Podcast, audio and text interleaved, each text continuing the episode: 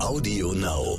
Es geht darum zu verstehen, wie funktionieren diese Dinge, wie funktioniert ein Algorithmus, warum weiß der Computer, wo ich gerade bin, woher weiß das Handy, in welcher Position es sich befindet. Also so eine gewisse ähm, Dahinter-Guck-Kompetenz sozusagen, diese Digitalkompetenz. Hallo und herzlich willkommen zu einer neuen Folge von Elterngespräch, dem Podcast-Talk von Eltern für Eltern. Mein Name ist Julia Schmidt-Jorzig. Ich habe selbst drei Kinder und jeden Tag neue Fragen. Heute an Franziska Schmidt. Sie ist Mutter zweier Kinder und zusammen mit Dr. Julia Kleberger eine von zwei Gründerinnen und Geschäftsführerinnen hinter Junge TüftlerInnen, eine gemeinnützige Organisation, auf die ich gestoßen bin, weil ich ständig nach Möglichkeiten suche, meinen Kindern, zwei Jungs, ein Mädchen, zu zeigen, dass man mit Kabeln, Handy, Tablets, Bits und Bytes mehr machen kann, als Handys zu laden, YouTube-Filmchen zu schauen oder drei Ausrufezeichen Hörspiele zu konsumieren. Hallo, willkommen, Franziska Schmidt. Hallo, danke für die Einladung. Sehr gerne.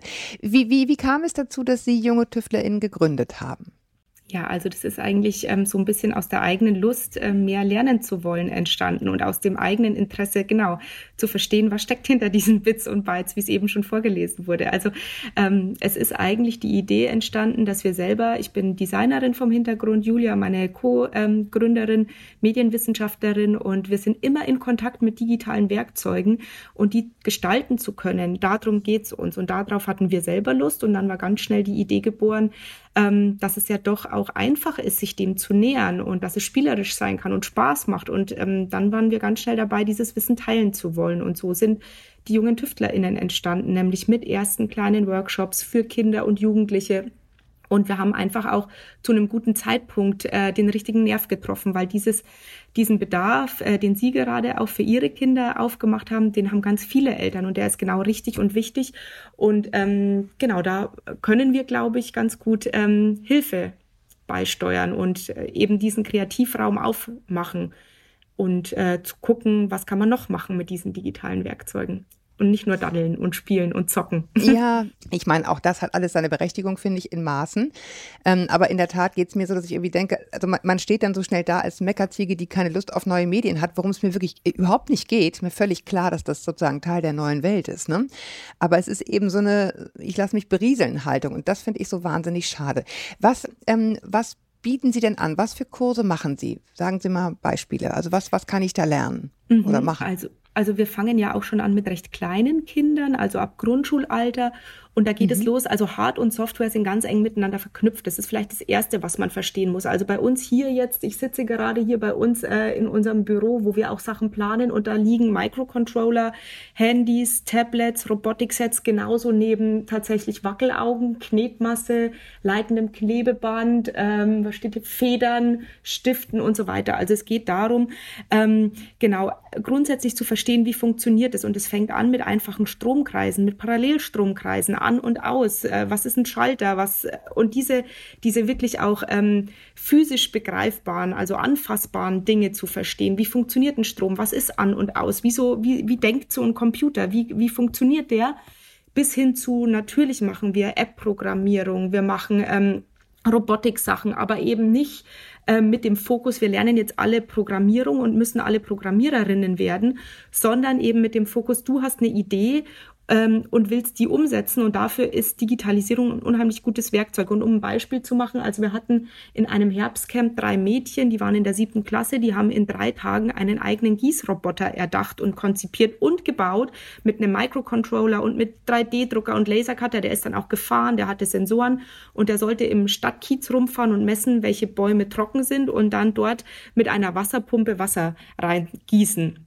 Und das alles ähm, haben die selber sich überlegt ähm, und haben das dann auch selber gebaut und programmiert. Ähm, und genau, natürlich gibt's auch Spiele, die programmiert werden, weil es ist ja unheimlich schön, den Kindern auch zu zeigen, guck mal, wie aufwendig das eigentlich ist, so ein Spiel, mhm. das du jetzt hier spielst, äh, zu programmieren. Was steckt da alles drin? Was muss man sich überlegen? Wann ist ein Spiel ein cooles Spiel? Wann macht es Spaß?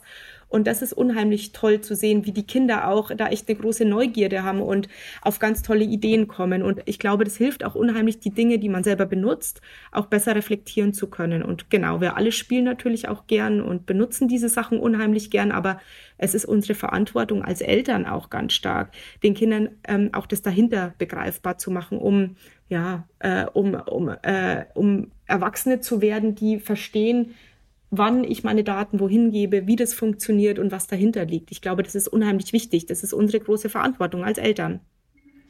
Ja, komischerweise habe ich jetzt gerade gemerkt beim, beim Zuhören ähm, etwas, was, glaube ich, ganz vielen Eltern so geht. Also diese Mädchen, die das gebaut haben, ne? diesen Gießroboter. Mhm. mhm. Ich fühle mich sofort ins Boxhorn gejagt. Ja, Wieso? weil ich irgendwie denke, ja, nee, also ich, ich teile jetzt einfach, würde ich normalerweise sozusagen nicht sagen, ja, wie es ist, weil ich glaube, es ist so eine, oh Gott, das ist so nicht meine Welt, dann sind die nachher noch weiter als ich. Ja, also das ist jetzt wirklich ein Bauchgefühl, was für eine Sekunde da war. Ich denke das nicht mhm. wirklich. Aber ich glaube, dass es bei ganz vielen Eltern eine Rolle spielt, dieses, ich kenne mich damit nicht aus. Sie haben auch vorhin schon im allerersten Satz gesagt, ja, das ist ja ganz einfach, man hat ja so einen ganz einfachen Zugang. Und ich glaube, genau das glauben Eltern häufig nämlich nicht. Sie mhm. denken irgendwie, äh, meine Kinder müssen da schon total viel können. Oder ich oute mich als totaler äh, sozusagen Anti-Nerd, wenn ich nicht weiß, wovon die da reden. Ähm, wie, was, was erleben Sie da bei den Eltern? Wie, wie ist deren, ich meine, gut, die Eltern, die zu Ihnen kommen, sind schon die, die sozusagen sagen, egal, ich überwinde den Schweinehund hinter mit den Kindern. Aber gibt's da, gibt's da so Ängste, die Sie spüren bei den Eltern, dass sie da abgehängt werden und Angst haben? Ja, und aufgrund dieser Angst sozusagen schon sich gar nicht trauen.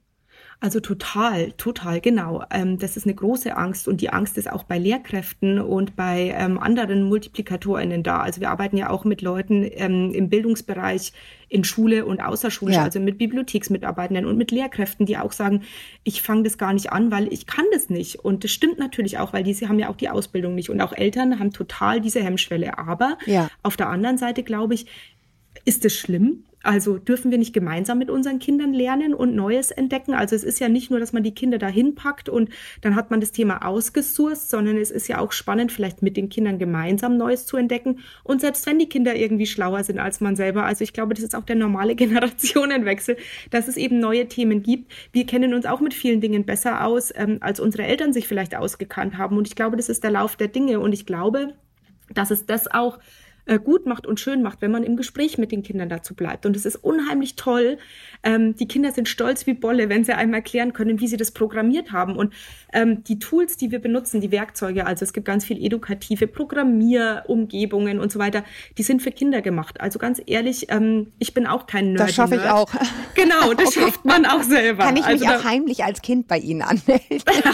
nee, aber das ist auch genau das. Also wir haben dafür auch ganz viele ähm, tatsächlich Familienangebote, weil es eben eben Spaß macht mit den Kindern gemeinsam und weil die Kinder ruhig wissen dürfen, dass man als Eltern auch nicht alles weiß. Das ist, finde ich, gar ja. nicht so schlecht. Mm, ich finde es total klasse und ich glaube, dass es absolut stimmt. Ähm, ich glaube aber, man darf nicht unterschätzen, so wie weiß ich nicht, 3000 Jahre Patriarchat, darf man nicht unterschätzen, dass es eben ganz viele Generationen andersrum in, in Stein gemeißelt war.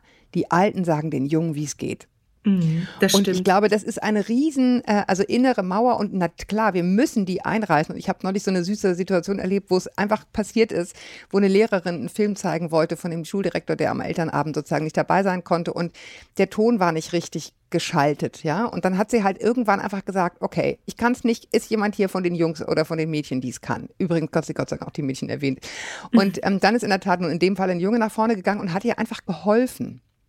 Ja. Und ich erinnere mich noch an ganz viele Situationen in meiner Schulzeit, wo Lehrer sich das nie getraut hätten. Die haben dann Stimmt, lieber irgendwie, ja. irgendwie abgeblockt oder irgendwie irgendwas anderes gemacht oder so. Oder einfach zu so sagen, ich kann es jetzt an dieser Stelle nicht, ist aber gar nicht peinlich. Jetzt hole ich mir einfach jemanden, der sehr wahrscheinlich kann. Und dann war, das, war die Sache innerhalb von zwei Minuten gelöst. Aber ich glaube, das spielt eine größere Rolle, ähm, als wir denken, weil wir ja eben selber so Manschetten haben. Okay, aber Sie haben gesagt, das will ich jetzt nochmal noch mal, noch mal festpinnen sozusagen. Sie mhm. bilden aus oder sie helfen auch ähm, MultiplikatorInnen, also Leute, die in, in Schulen arbeiten, Lehrer, also machen da auch Workshops für Lehrer und ErzieherInnen?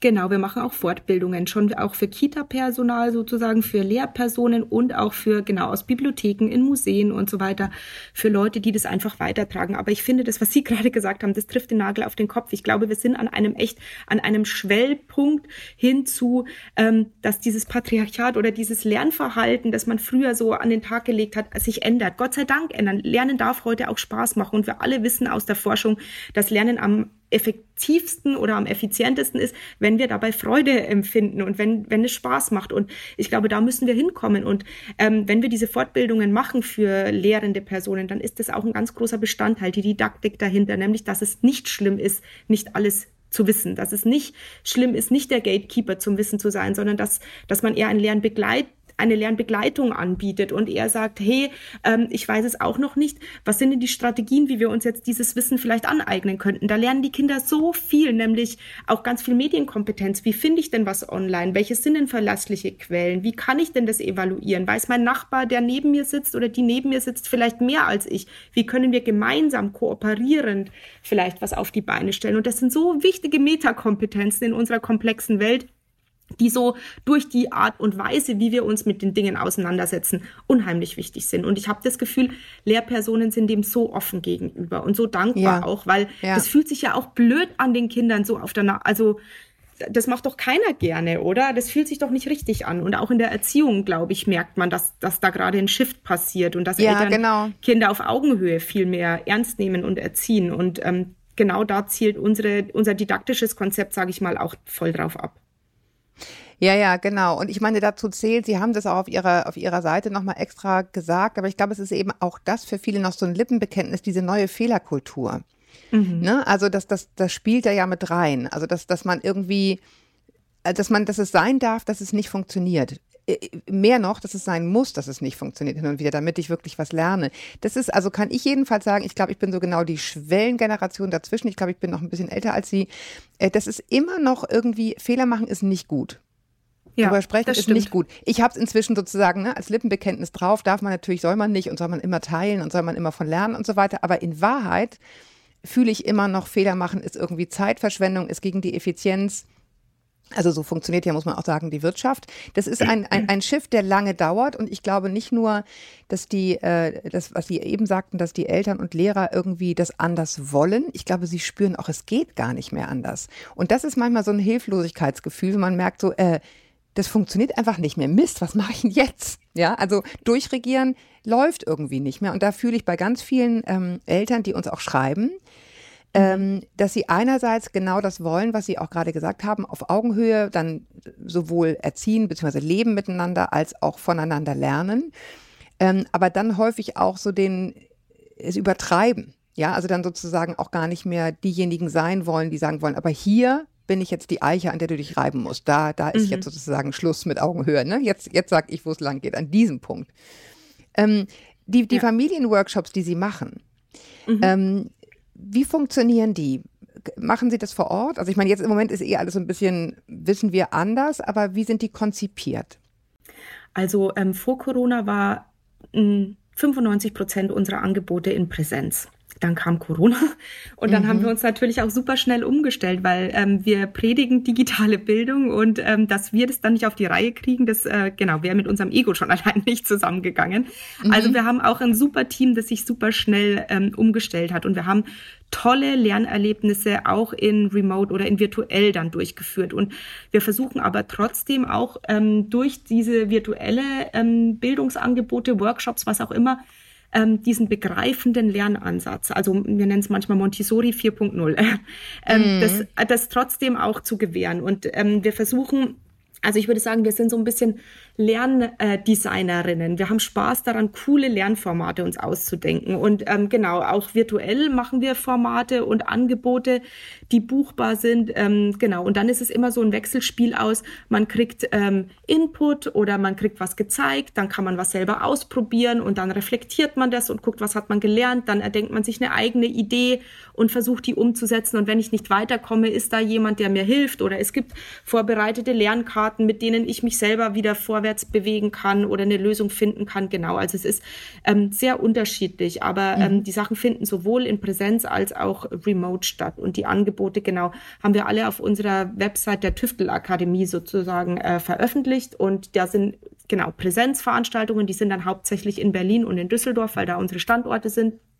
Und die online sind natürlich von überall ähm, zugänglich. Und das war für uns auch so irre zu sehen, wie toll uns das eigentlich nach vorne gebracht hat, weil vorher waren wir sehr regional natürlich verbunden und auf einmal waren Kinder von Kiel bis Konstanz oder sogar auch aus Wien und so weiter in unseren Workshops. Und das ist natürlich ja, ja, toll super. auch zu sehen, dass man auf einmal so eine größere Wirkung entfalten kann. Äh, ich habe gesehen, Sie bieten auch an Kurse für elektronische Musik. Darauf bin ich ja gleich total ja. abgefahren. Wie, wie läuft das? Ja, also ähm, man muss sagen, auch wir in unserem Arbeitskontext hier erproben neue Zusammenarbeitsformate und genau, wir wachsen eigentlich mit jeder Person, die reinkommt und dieses elektronische Musikthema hat eine liebe Kollegin reingebracht. Ähm, genau, ihr Künstlername ist äh, Josa Peit, also eine Musikerin und die hat dieses Thema elektronische Musik, experimentelle Musik ganz stark als Projekt mit reingebracht. Ich persönlich hätte das gar nicht so auf dem Schirm gehabt, aber dadurch, dass ähm, genau sie das so ähm, ein Herzensthema ist, hat sie das angefangen und das ist wirklich ein tolles Format, ähm, explizit für Mädchen, weil diese emotional aufgeladenen Themen sind natürlich super Zugänge zu Digitalisierung und Musik, genau, digitale Musik ist natürlich ein super Zugang. Ganz viele Menschen interessieren sich für Musik und finden das toll und dann auch mal selber diesen Schritt zu machen, durch Programmierung und durch Elektronik Musik erzeugen zu können. Also das Theremin war ja das erste elektronische Musikinstrument, das schon 1800 irgendwann erfunden wurde,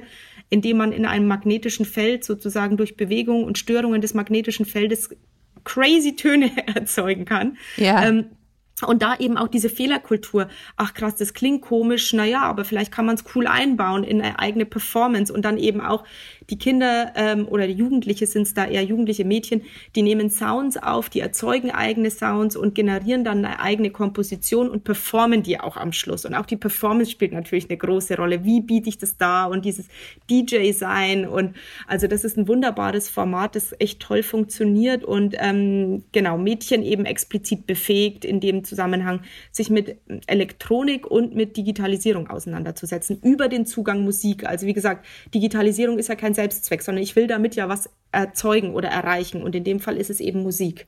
Ja. Genau, die Jetzt, heißen Error Music Workshops, eben auch dieser Fehlerkultur Error Music ähm, ganz stark im Vordergrund stehend. Äh, jetzt habe ich zwei offene Fäden. Einen muss ich jetzt schnell aufnehmen, bevor ich ihn wieder verliere. Das mhm. eine waren die Mädchen. Es gibt ja auch sowas wie Haber, äh, Haber Digitalwerkstätten, also auch andere mhm. Anbieter, die sowas machen wie Sie. Und da habe ich auch gesehen, ja. die machen ähm, extra Kurse für Mädchen. Mhm. Genau. Ist es, ist es bei Ihnen auch so und muss man die irgendwie anders ansprechen, damit die nochmal extra die Scheu verlieren? Wie ist da Ihre Erfahrung? Also, ja, also es fällt mir schwer zu sagen, aber es liegt schon auch ein gewisser Prozentsatz wahrer Kern da drin, dass Jungs sich begeistern für geil, da ist ein Robotikset, das baue ich jetzt zusammen und dann lasse ich den Roboter fahren. Also jetzt sehr pauschal gesprochen. Und mhm. Mädchen sind schon ja, ja, okay, cool, aber warum? Ähm, und ähm, den Mädchen muss man sozusagen äh, nochmal stärker die Möglichkeit geben, ihre eigenen Ideen und die Kreativität zu entfalten. Die sind weniger intrinsisch motiviert jetzt, ah cool, da ist ein Elektronikset, ich baue das jetzt mal zusammen, so ganz generell. Also das ist natürlich Die brauchen eher ein Warum, oder? Genau, brauchen die, die brauchen Warum? eher ein Warum. Ja, genau, die ja. brauchen eher ein Warum. Und das denen zu geben, also auch mit Robotik-Sets, ne, dann baut man halt, wie gesagt, einen Gießroboter für die Kiezbäume. Aber die sind nicht weniger interessiert an den Themen. Und auch gerade was ähm, App-Programmierung und so weiter angeht, sind die Mädels ähm, genauso interessiert wie die Jungs. Und deswegen ist es ja auch immer gut, möglichst früh zu starten mit solchen Sachen, wo die ja, ja, diese, damit sich diese, diese Scheißschere gar nicht aufbaut, ne? Ja. Genau, wo die Muster noch gar nicht so so innen äh, reingegangen sind. Ja. Und genau, also wir machen schon auch explizit Angebote für Mädchen. Ähm, Genau, aber nicht nur. Aber ich kenne das auch. Ich war tatsächlich auch auf einem reinen Mädchengymnasium, jetzt gar nicht aus Überzeugung oder so, aber ich habe das auch persönlich erlebt, dass es schon auch, das kann, das kann toll sein. Und das, ich weiß, ich, ich kann es jetzt nicht vergleichen, weil ich war ja nicht auf einem gemischten Gymnasium, aber ich war super in Mathe, ich war super in Chemie, ich war super in Physik und ich weiß nicht, ob das auch so gewesen wäre, wenn es ein gemischtes Gymnasium gewesen mhm. wäre. Also ich habe sehr positive Verknüpfungen, sage ich jetzt mal, mit diesem reinen Mädchenthema. Ähm, und wir bieten es an, ähm, aber eben nicht nur. Und für die, die sich wohler fühlen in dem Kontext, finde ich, ist es super. Why not? Ja, also hat, genau. Die zweite, äh, der zweite offene Faden, den ich noch hatte, war folgendes. Wenn ich jetzt sage, irgendwie elektronische Musik, super Workshop, was ist, wenn mein Kind das also sagt, ja, das finde ich irgendwie ganz spannend, aber ich habe ja nichts. Also wir haben sozusagen man gerade vielleicht ein Tablet, was schlecht hm. funktioniert, so, ne? Äh, und die, und die WLAN-Verbindung ja. ist auch so ein bisschen, hm. Ähm, ja. Geht es dann auch, ehrlich gesagt, oder was brauche ich? Was sind so die Grundlagen für sowas, zum Beispiel wie elektronische Musik oder in so einem Online-Workshop? Was braucht es mindestens, damit es irgendwie Spaß macht und funktioniert? Also man kann immer anfangen. Das ist, glaube ich, das, die wichtigste Botschaft, die ich senden will, ist, man kann immer anfangen, egal was man hat. Und wenn man kein WLAN hat, kann man auch anfangen mit äh, Algorithmen spielerisch verstehen mit einem Brettspiel zum Beispiel. Haben wir auch. Geht auch. Ähm, aber ähm, ganz viele der, der Werkzeuge sind browserbasiert, also da reicht es tatsächlich ein Tablet. Wir haben also übers Internet sage ich jetzt mal, ich sage es mal für die, für die Erwachsenen, ja. Hm. Browserbasiert heißt, ich, ja. muss, ich muss kein Programm runterladen, sondern es gibt es sozusagen im Internet hm. und ich kann es darüber benutzen. Genau. Okay. Genau. Nur zur Erklärung. Wenn du kein Internet hast, auch in Schulen ist das ja immer tatsächlich eine große Frage. Oh, auch dann ja. kann man mit algorithmischer Bildung anfangen mit Stift und Papier. Tatsächlich, das funktioniert und es geht gut. Oder ich habe ein Tablet und gehe irgendwo hin, wo ich Internet habe, dann lade ich mir da eine App runter und dann kann ich es zu Hause benutzen, auch ohne Internet. Das mhm. geht auch wunderbar. Ähm, genau, also es gibt von bis wirklich eine große Spanne. Und wir haben gerade ein Buch ähm, geschrieben mit dem Duden Verlag, das heißt gemeinsam tüfteln statt einsam glotzen. Das richtet sich auch schon an sehr junge Kinder und Eltern. Super Titel übrigens, herzlichen Glückwunsch. danke, äh, danke.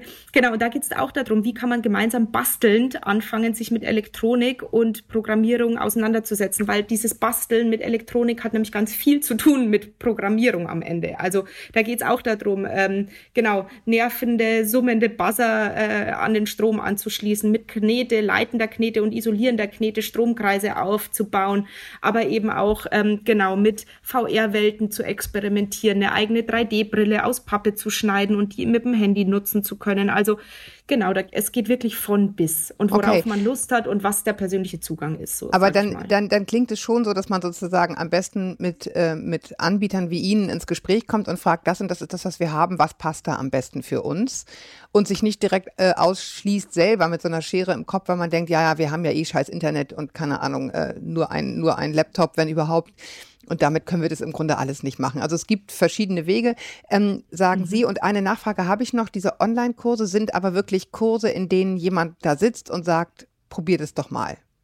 Oder also sowohl als das? auch, genau. Wir haben diese Live, Live-Online-Workshops, sage ich mal. Es gibt aber auch auf der Tüftelakademie unzähliges Material für Eltern, für Kinder, für Lehrpersonen, das da einfach liegt und das man benutzen kann. Also wir veröffentlichen alles unter einer freien Lizenz, weil wir denken, dass Bildung auch gleichermaßen für alle zugänglich sein soll. Und da kann man sich Workshops ohne Ende runterladen oder angucken, eigene Projekte. Und die kann man dann machen, wann immer man will. Ob das am Sonntagmorgen ist oder am Donnerstagnachmittag, ist dann egal. Da liegt alles auch mit kleinen Videos erklärt, mit Bastelanleitungen okay. und so weiter. Und da Jetzt kann man einfach mal sagen, Filtern wie die Seite gucken. heißt. Das ist tüftelakademie.de. Okay, gut. Da kann man umsonst einfach mal probieren und loslegen. Das finde ich schon Genau, und tüfteln natürlich immer mit UE. Das ist ja. so ein kleiner, ja. das deutsche Wort. Das ist das Internet. Ja, geht nicht anders. Genau. genau. Genau, und da findet man alles kostenfrei und genau, kann, kann man nach verschiedenen Filtern einfach, worauf man Lust hat und genau, was für einen passt. Ähm, Sie haben das vorhin schon so ein bisschen angesprochen. Äh, ja, es macht Spaß, aber natürlich gibt es auch Lernziele. Was, äh, was lerne ich denn, wenn ich Dinge mache, die Sie anbieten? Also wir sprechen ja eigentlich weniger von Lernzielen, sondern eher von Kompetenzen, die man erwirbt. Das ist jetzt was sehr schulisch angedocktes, genau. Also diese Kompetenzen, die hat übrigens auch die Kultusministerkonferenz und so weiter festgelegt. Und das sind Kompetenzen, die wir uns aneignen, die total wichtig sind, um, um glaube ich, ein Staatsbürgerin äh, zu sein, die Verantwortung übernehmen kann in einer mhm. heutigen Welt, ähm, mhm. in einer komplexer werdenden Welt. Und das ist zum einen natürlich eine gewisse Digitalkompetenz. Das heißt aber nicht, dass alle Kinder, die bei uns durchgehen, am Schluss Programmiererin sein müssen, sondern es geht darum zu verstehen, wie funktionieren diese Dinge, wie funktioniert ein Algorithmus, warum weiß der Computer, wo ich gerade bin, woher weiß das Handy, in welcher Position es sich befindet. Also so eine gewisse ähm, mhm. Dahinter-Guck-Kompetenz sozusagen, diese Digitalkompetenz. Ähm, aber natürlich wird bei uns auch gefördert, das kann man auch anders fördern, aber das passiert bei uns auch, kreatives Denken, komplexe Problemlösung, ähm, Kooperationsfähigkeit, Kommunikationsfähigkeit, also dass man die Projekte am Schluss ähm, sich auch gegenseitig vorstellt, dass man bespricht, wie kommen wir jetzt weiter und so weiter. Also das sind alles Kompetenzen, die ähm, wir thematisieren und die, die wir mit Programmierung und mit den Projekten, die wir äh, anbieten oder zur Verfügung stellen, aneignen kann.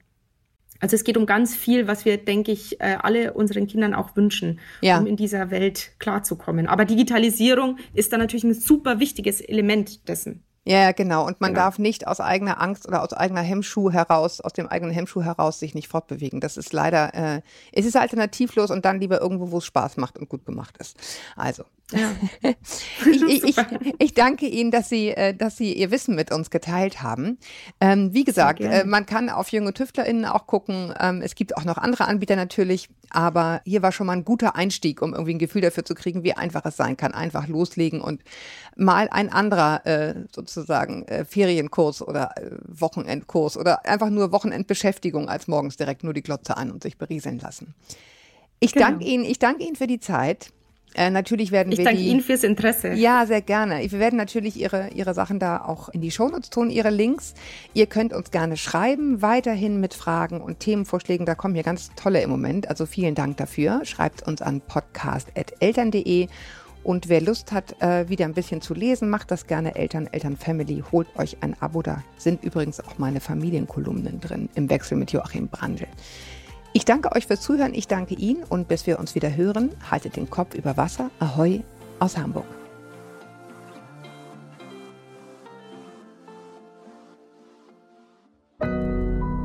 Audio Now.